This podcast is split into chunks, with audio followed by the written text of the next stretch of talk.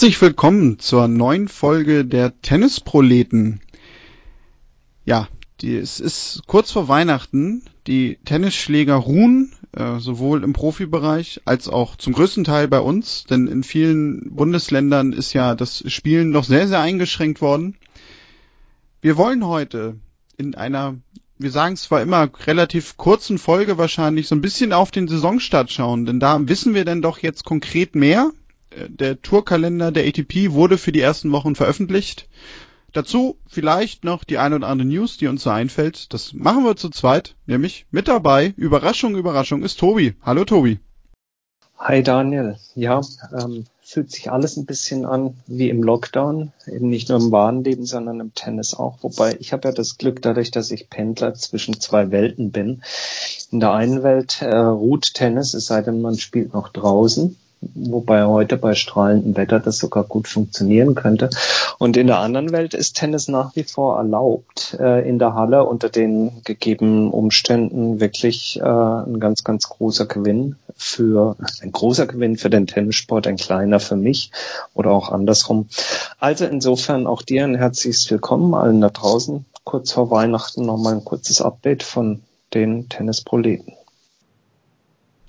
Ja, und was das Update angeht, Tobi, ich habe es gerade schon gesagt, wir wissen jetzt dann doch ein bisschen mehr über den Saisonstart. Das hat sich ja in den letzten Wochen schon so ein bisschen angekündigt. Da haben wir auch hier drüber gesprochen. Die Australian Open, höchstwahrscheinlich werden sie erst im Februar stattfinden.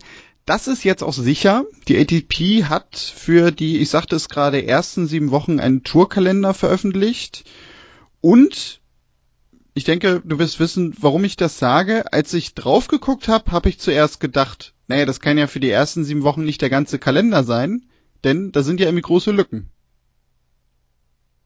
Ähm, ja, ja, das sind Lücken. Ich habe sie, ich habe weder die Lücken noch alle Turniere jetzt ganz, ganz, ganz genau im Kopf. Aber es ist ja so, klar muss ja irgendwo schon mal eine Lücke sein, denn wer sich für die Australian Open qualifiziert, aufgrund seiner Weltranglistenposition oder aufgrund der gespielten Qualifikation für die Australian Open, zu der wir gleich kommen, der muss ja dann irgendwann nach Australien und dort muss man, nagelt mich nicht drauf fest, aber soweit ich weiß, 14 Tage in Quarantäne.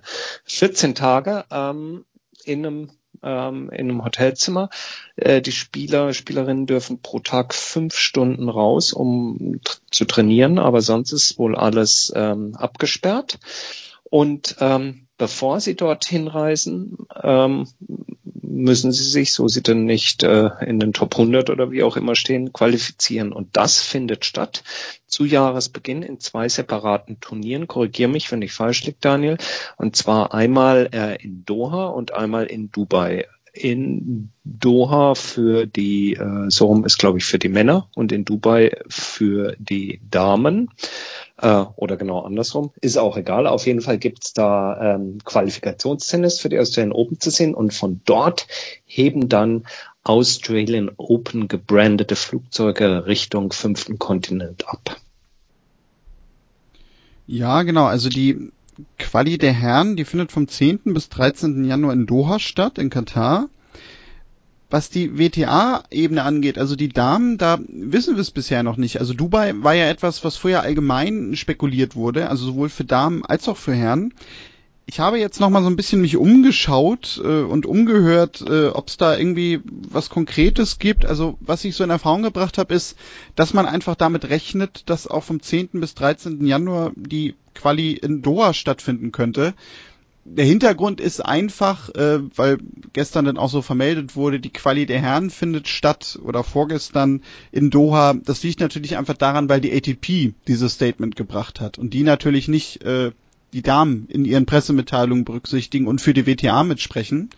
Aber ich denke mal, bevor ich jetzt wieder anfange, äh, einen WTA-Rant aufzusetzen, auch da werden wir in den nächsten Tagen den genauen Kalender veröffentlicht bekommen. Also ich denke, das liegt einfach daran mal wieder, dass das so kommuniziert wird, weil es zwei verschiedene Verbände sind. Das zieht sich halt leider wie ein roter Faden durch die Geschichte durchs Jahr 2020, ähm, dass auch hier natürlich wiederum die ähm, ja, die gemeinsame, der gemeinsame Auftritt vielleicht dann ein besserer gewesen wäre. Aber sei es drum, bevor es übrigens ähm, dann nach Doha und Dubai äh, geht, gibt es auch noch zu Jahresbeginn Turniere. Äh, ich meine in äh, Delray Beach, glaube ich. Ja. Und in Antalya, also wer von euch zufällig in der Türkei ist oder in Delray Beach, der kann dort vom 5. bis 13. Januar zuschauen. Ähm, und die WTA-Tour habe ich jetzt heute Morgen gelesen, eröffnet in Abu Dhabi ihre Saison. Ähm, also insofern, ja, überschneiden sich da vielleicht unsere Quellen so ein bisschen. Auf jeden Fall geht's dann nach Australien, wie gesagt, ähm, rüber. Und wenn man es dann aus der Quarantäne raus äh, schafft, dann äh, wird es in Melbourne vorab äh, Events geben, sprich Turniere. Ähm, und zwar von der ATP, soweit ich das weiß, zwei Turniere in Melbourne, eins ab dem 31. Januar ähm, äh, und äh, eines, das sehr bekannt ist ab dem 1. Februar, nämlich der ATP Cup, soll dort gespielt werden in Melbourne. Und ebenfalls für die Damen sind in Melbourne auch zwei Events vorab geplant. Also viel, packe viel Tennis irgendwie dann doch seit äh, oder von äh, von äh, Beginn des äh, Monats Januar an. Es könnte also was werden, bis auf diese zwei Wochen Pause, aber das tut ja dann ganz gut, da mal verschnaufen werden, die da in der Quarantäne sind. Also wenn das alles klappt, muss ich sagen, dann ist es sicherlich organisatorisch ein, ein wirkliches äh, ja, kleines Meisterwerk, was sie da hinzimmern. Ja, richtig, genau. Also du sagtest es, ähm, es wird dann am 31. Januar bis 6. Februar in der Woche sogar drei Turniere in Melbourne gehen, ähm, weil es wird das Turnier, was normalerweise in Adelaide 250er Turnier stattfindet, nach Melbourne verlagert. Dann gibt es diesen ATP Cup vom 1. bis 5. Februar. Aber dann gibt es in derselben Woche halt noch ein 250er Turnier bei den Herren, das auch in Melbourne gespielt wird. Also es gibt zwei ATP 250er am selben Standort, die aber parallel laufen. Das hatten wir, mhm. glaube ich, so auch noch nicht. Das finde ich auch interessant. Ähm, sicherlich, äh, oder ich hoffe zumindest, dass da niemand dann mit den Draws durcheinander kommt. Und genau, also es wird der Auftakt dann stattfinden vom 5. bis 13. Januar, Delray Beach und Antalya, das hast du gerade gesagt. Antalya, ja, ähm, wenn man das in der Vergangenheit gesehen hat, das Turnier, das sie hatten, das war ja, glaube ich, ein Rasenturnier. Das hat immer schon unter Ausschluss der Öffentlichkeit stattgefunden. Da war eigentlich niemand vor Ort. Von daher vielleicht sogar so ganz gut gesetzt. Delray Beach hatte ich gelesen, die planen mit 25% Auslastung sogar an Fans. Muss einen jetzt gar nicht mal mehr unbedingt wundern, gerade wenn man den US-Sport so ein bisschen verfolgt. Da ist auch in den großen Ligen, wie momentan NFL, wirklich von Bundesstaat zu Bundesstaat die Regelung ganz, ganz unterschiedlich. Ob das dann letztendlich wirklich stattfindet, wird man sehen.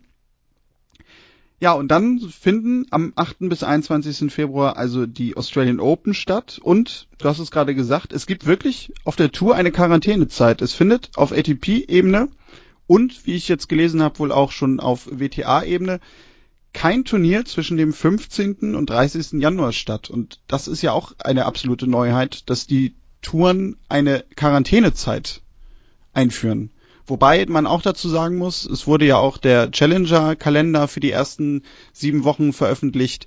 In der Zeit finden immerhin drei Challenger-Turniere statt. Also zumindest das ist noch gegeben, dass auch Spieler, die ein bisschen weiter hinten in der Weltrangliste stehen und mit den Australian Open nicht viel zu tun haben, ein Angebot haben, auch wenn das schon sehr überschaubar ist. Ja. Das alles äh, kann man dann trotzdem, glaube ich, immer noch äh, sagen, immer unter Vorbehalt, denn je nachdem, wie sich gerade, sagen wir mal, hier in Europa auch jetzt der Winter weiterentwickelt, äh, hat natürlich auch die Politik und insbesondere die australische die australische, ich habe gerade das Adjektiv gesucht, die australische äh, Politik ein gewichtiges Wörtchen mitzureden. Äh, denn ähm, naja, im Moment ist ja alles andere als rosig hier ähm, in Europa, während in Australien man das Ganze sehr, sehr, sehr erfolgreich in den Griff bekommen hat und jetzt ähm, im Bundesstaat Victoria dort ähm, auf Stand Null ist. Insofern wird sich das dort jeder sehr, sehr gut überlegen, was man denn nun ins Land reinlässt oder nicht. Also da fließt noch einiges Wasser den Yarra River in Melbourne runter, bis es dann äh, hoffentlich losgeht. Mit ähm, Stand heute äh, gibt es nur äh, wenig oder besser gesagt bisher keine prominente Absage. Es gibt nur einen prominenten Zweifel bisher. Ähm, der ein oder andere draußen mag es gelesen haben. Roger Federer hat sich im Zuge einer ähm, ja, Auszeichnung zum Schweizer Sportler des, äh, der letzten 70 Jahre oder des Jahrhunderts, wie auch immer, äh, ist er ausgezeichnet worden, hat sich im Zuge dieser Veranstaltung dazu geäußert und hat wohl äh, anklingen lassen, dass sein ähm, ähm, sein, sein ähm, Fitnessprozess, um sein Knie und alles wieder richtig fit zu kriegen, wohl etwas, ähm, etwas ähm, im Moment am, am, am Haken ist, zumindest, dass der Zeitplan bis zu den Australian Open recht stramm ist und er noch gewisse Fragezeichen hinter seiner, hinter seiner Teilnahme macht. Vor dem ja, äh, sorry, äh, vor dem Hintergrund, ähm, äh, Nadal hat zugesagt, von allen anderen hat man noch nichts gehört, aber eben auch keine, keine Absage. Aber wie gesagt, Federer sicherlich mit der, mit der markantesten Aussage, äh, Daniel. Ähm, was, äh, an was hast du da gedacht, als du es gehört hast? Also als ich das gelesen habe, war mein erster Gedanke, steile These jetzt von mir, den sehen wir vielleicht gar nicht mehr wieder. Zumindest nicht so in der Form, dass er auf der Tour groß mitspielt. Ähm, man weiß es natürlich nicht. Ähm, man weiß ja auch gerade während der Umstände den Saisonverlauf nicht. Also weil das sei vielleicht noch dazu gesagt, es soll dann quasi für den Zeitraum ab äh, Ende Februar bis Anfang April in ein paar Wochen nochmal quasi ein zweites äh, Häppchen an, an Turnierkalender veröffentlicht werden. Und ab April, so ist die Hoffnung und so ist bisher die Planung, also wenn die Sandplatzsaison beginnt, dann soll der Turnierkalender so normal laufen, wie wir ihn kennen. Das ist zumindest ja, momentan mit, der Wunsch. Mit, mit, ja, wobei natürlich auch da wiederum mit Einschränkungen und Verschiebungen, also beispielsweise ist ein ganz dickes, dickes Fragezeichen hinter der Durchführung von Indian Wells. Von Miami hat man bisher gar nichts gehört. Da ja gut, aber ja genau, hieß aber es zuletzt, aber dass sie das dann vielleicht um ein halbes Jahr verschieben wollen. Aber das wäre ja März noch, genau. Ja, ja. Also äh, du hast recht, ab April könnte es, könnte, könnte, könnte es äh, normal weitergehen. Aber äh, dann könnte es durchaus auch im weiteren Verlauf des Jahres zu einem trotzdem äh, zu einem Turnierkalender kommen, den wir so in der Reihenfolge der Durchführung vielleicht äh, nicht aus der Vergangenheit kennen und äh, hoffentlich in der Zukunft dann auch nie wieder so sehen werden. Wir werden sehen. Aber nochmal zurück zu Federer. Genau, die, ähm, die, da wollte ich eigentlich gerade hin. Ja, ja, ja schieß los. ähm, genau, weil das wollte ich davon so ein bisschen nämlich in Abhängigkeit stellen. Also, weil er wird davon ja auch ein bisschen seine Planung abhängig machen. Und nun wissen wir ja auch, na gut, also Sand, gerade wenn es ihm vielleicht dann körperlich nicht so gut geht, sagt er nochmal umso eher, schenke ich mir vielleicht, French Open spiele ich gar nicht. Ich könnte mir dann vielleicht vorstellen, dass er auf jeden Fall zur Rasensaison nochmal wiederkommt, dass er das so macht wie zuletzt, dass er irgendwie versucht, in Halle zu spielen, in Wimbledon aufschlägt. Ich kann mir aber halt auch vorstellen, dass er vielleicht jetzt irgendwann feststellt, je nachdem, ich meine, das wollen wir ihm nicht wünschen, aber dass dieser Heilungsprozess nicht so verläuft, wie er sich das vorstellt, dass er vielleicht echt sagt, komm, also ich bringe meinen Körper zumindest jetzt nochmal so in Schuss, äh, dass ich mir irgendwie einen sportlichen Abschied geben kann, weil ich glaube nämlich nicht, dass er möchte, dass er einfach sagen muss, ich trete jetzt so ab und das war's. Ich glaube, das ist schon seine Ambition, nochmal irgendwo eine Bühne zu haben, die er natürlich auch durchaus verdient hat. Aber dass er vielleicht am Ende wirklich sagt, dann komm, also ich spiele vielleicht im Herbst irgendwie nochmal in Basel, wenn es dann wieder stattfindet, oder neben am Lever Cup nochmal teil, aber das war's dann auch. Naja, er hat die, ja, also ich, ich, ich bin da grundsätzlich deiner Meinung. Er hat allerdings die Prioritäten auch ganz klar in diesem, in diesem kurzen Interview und, und Statement ganz klar benannt. Er hat gesagt, wenn er, er möchte wieder fit werden und für ihn liegt der Fokus ganz klar auf Wimbledon, den US Open und den Olympischen Spielen. Ich glaube, das sind so diese drei, äh, drei dicken ähm, Highlights an Ausrufezeichen, die er, und ich fand das, das schwang schon so ein bisschen mit, die er in diesem, also sprich in 2021, 2021 dann, die er in diesem äh, Jahr für sich so nochmal gesetzt hat. Ich fand zwischen den Zeilen klang das auch gleichzeitig so, dass es ist jetzt auch weit, weit zum Fenster hinausgelehnt, aber klang das so ein bisschen wie, das soll dann auch wirklich meine, meine, meine letzte, meine letzten drei Highlights und Stationen sein. Also da ist schon viel dran. Mich hat gewundert, dass in dieser doch im Moment eher saure Gurkenzeit, dass äh, und man hat ja im Moment auch die Zeit drüber zu spekulieren, dass zu wenig drauf eingegangen wurde. Natürlich hat er nicht viel gesagt, aber ich finde es, es, es spricht schon Bände, wenn er sagt, naja, mal gucken, ob ich wieder fit werde und wenn, wenn nicht, dann war das ja hier heute Abend, wo ich diese Auszeichnung bekommen habe, wirklich ein, ein, ein, ein würdiger Ab, ähm, Abschluss für, für, für meine Sportlerlaufbahn. Irgendwie so mehr oder weniger sinngemäß hat er das gesagt. Ich fand das schon ein recht äh, strammes Statement und war dann überrascht, dass es zumindest mal in den sozialen Medien zu so wenig äh, Aufsehen ähm, geführt hat. Ja, ist schon richtig. Also kann ich auch nicht, kann ich jetzt nicht erklären, warum, aber das war schon gering, gerade wenn man manchmal sieht, was, wenn er irgendwo was sagt, äh, wie auch teilweise belanglosere Dinge einfach bei irgendwelchen Themen äh, von ihm äh, wirklich mehrfach durch diese Medienmühle äh, gerieben werden. Aber mit Olympia stimmt, das habe ich jetzt natürlich vergessen. Also ja, das, da, da wird er sicherlich auch definitiv ein Auge drauf haben. Natürlich auch, weil sein Sponsor und Ausrüster da ein Interesse dran hat, mit Uniqlo ihn da äh, hinzubringen. Und ja, wer Klar. weiß, vielleicht äh, da kann man, noch mal, kann man noch mal ein bisschen was mitnehmen, um sich vielleicht noch eine Ferienwohnung ähm, in Halle Westfalen oder so zu kaufen oder so. Das wird er, wird er, wird er dankenswerterweise mitnehmen. Insofern glaube ich, hast du auch recht, was die Sandplatzsaison angeht. Das wird er sich schenken, äh, wenn er, wenn er noch mal angreift, dann bei diesen drei, äh, drei Turnieren. Ähm, wir kommen dann sicherlich zu dem gegebenen Zeitpunkt nochmal auf die Einschätzung, aber aus heutiger Sicht, ich meine, man darf nicht vergessen, er hat sein letztes Match jetzt bei den Australian Open bestritten. Das heißt, äh, wenn es irgendwie äh, blöd oder gut oder wie auch immer, also wenn es so laufen würde, dass er nicht bei den Australian Open spielt, dass er die Sandplatzsaison nicht spielt, dann würden wir ihn irgendwie eineinhalb Jahre nach seinem letzten Aufschlag äh, irgendwie im Juni oder sowas wieder in, in Halle sehen. Das ist, wie gesagt, dann fast eineinhalb Jahre her äh, zum letzten Match. Da darf die Frage erlaubt sein, ist er dann noch wettbewerbsfähig? Ach so, ich dachte, du sagst jetzt, äh, kennt er die Regeln dann noch? Ähm, ja, also das mit der Wettbewerbsfähigkeit, das ist schwer zu sagen, weil ich kann mich dran erinnern, wann war das? Er hat ja die Australian Open 17 gewonnen, ja. genau, und war ja im ja. zweiten Halbjahr 16 nämlich raus. Und da hatten wir ja diese Diskussion schon, dass alle sagten, oh, in dem Alter und äh, ein halbes Jahr raus gewesen, selbst wenn er sich da irgendwie fit macht, ähm, es ist ganz schwer wieder zurückzukommen und das dass stimmt. er da wettbewerbsfähig ist.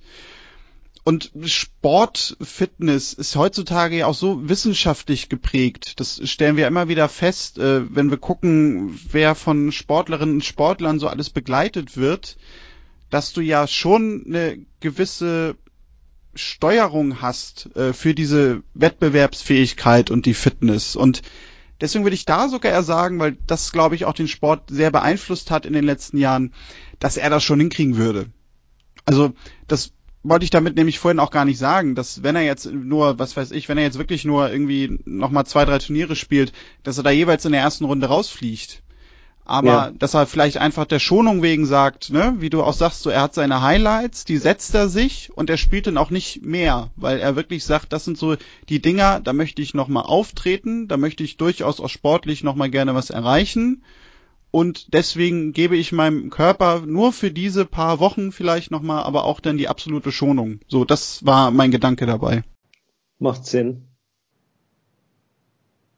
Ja, und dann kommen wir nochmal zu zwei Spielern, die noch eine ganze Ecke jünger sind, sich ja auch Grand Slam-Sieger nennen dürfen, nämlich äh, Andreas Mies und Kevin Krawitz.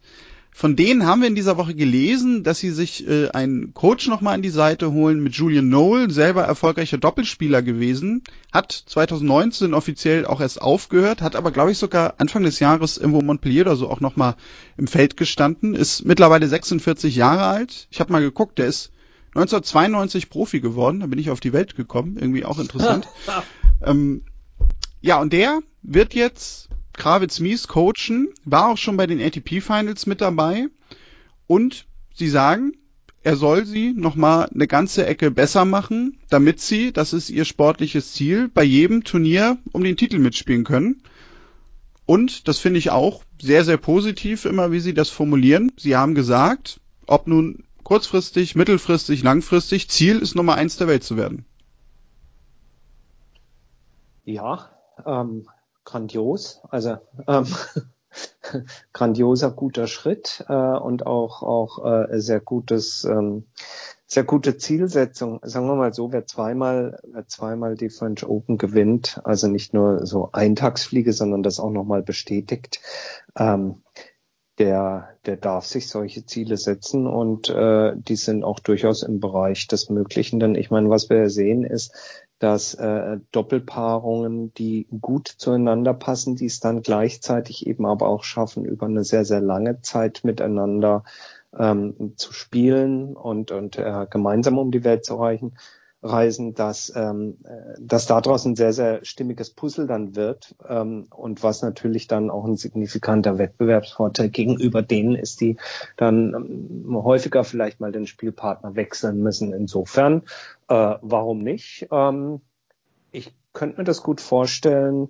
dass ähm, sowohl das eine als auch das andere Ziel ähm, in Erfüllung geht, nämlich durchaus beim einen oder anderen anderen Grand Slam Turnier auch mal das Finale zu erreichen und oder sogar zu gewinnen. Und auch die Nummer eins ist jetzt etwas, was ich nicht irgendwie ins Reich der Fabel irgendwo verweisen würde.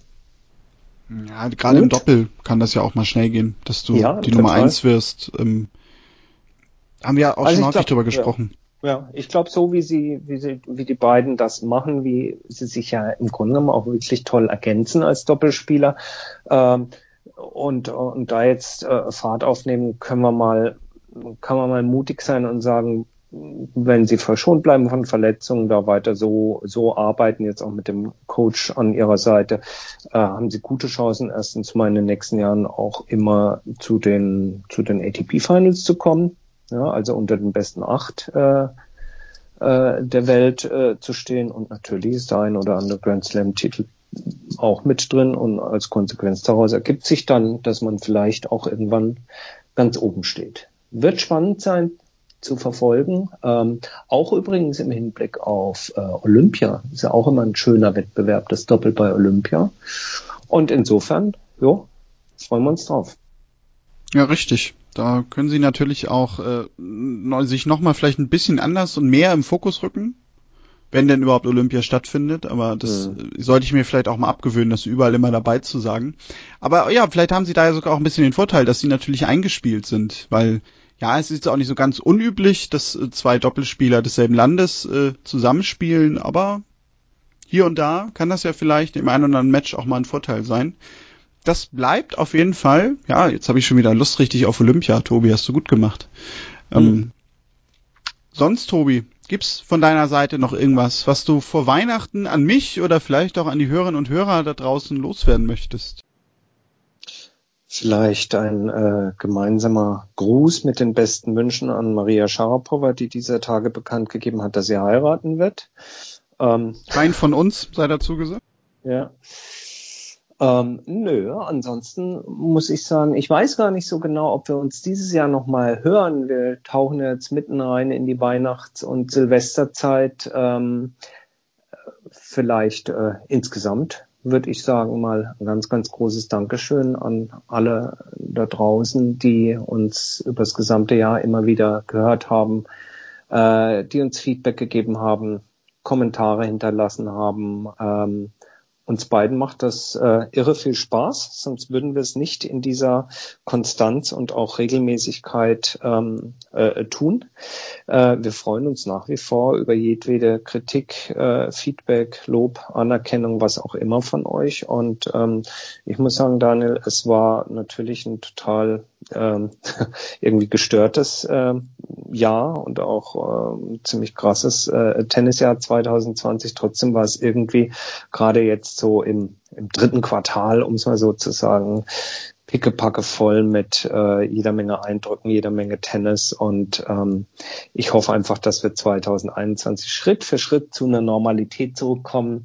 Äh, aber äh, davon losgelöst einfach weiterhin hier auch wöchentlich unseren unseren Spaß zusammen haben und äh, den Leuten draußen vielleicht bisschen Freude bereiten rund um Tennis. Richtig, daran werden wir arbeiten. Ja, und Tobi hat's gesagt, äh, viele von euch treten mit uns in Kontakt. Da freuen wir uns sehr, sehr drüber. Wie immer der Aufruf, wenn ihr möchtet, kontakt.tennisproleten.de, wenn es etwas gibt. Sonst auch gerne bei Instagram, Facebook, Twitter. Dort findet man uns unter Tennisproleten. Und wenn ihr uns ein bisschen unterstützen wollt, schaut gerne auch mal vorbei in unserem Shop tennisproleten.de. Dort gibt es die ein oder andere schöne Kleinigkeit für Tennisfans. Und sonst, Tobi, würde ich sagen, sind wir ja vielleicht für dieses Jahr durch. Vielleicht melden wir uns in der nächsten Woche auch nochmal. Das halten wir nochmal so ein bisschen offen. Spannung muss ja sein.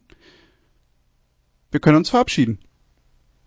Jo, bis dann. Macht's gut. Tschüss. Macht's gut und tschüss. Und noch den Tipp an Philipp und Yannick Born. Ja, übt bitte Aufschläge. Und tschüss.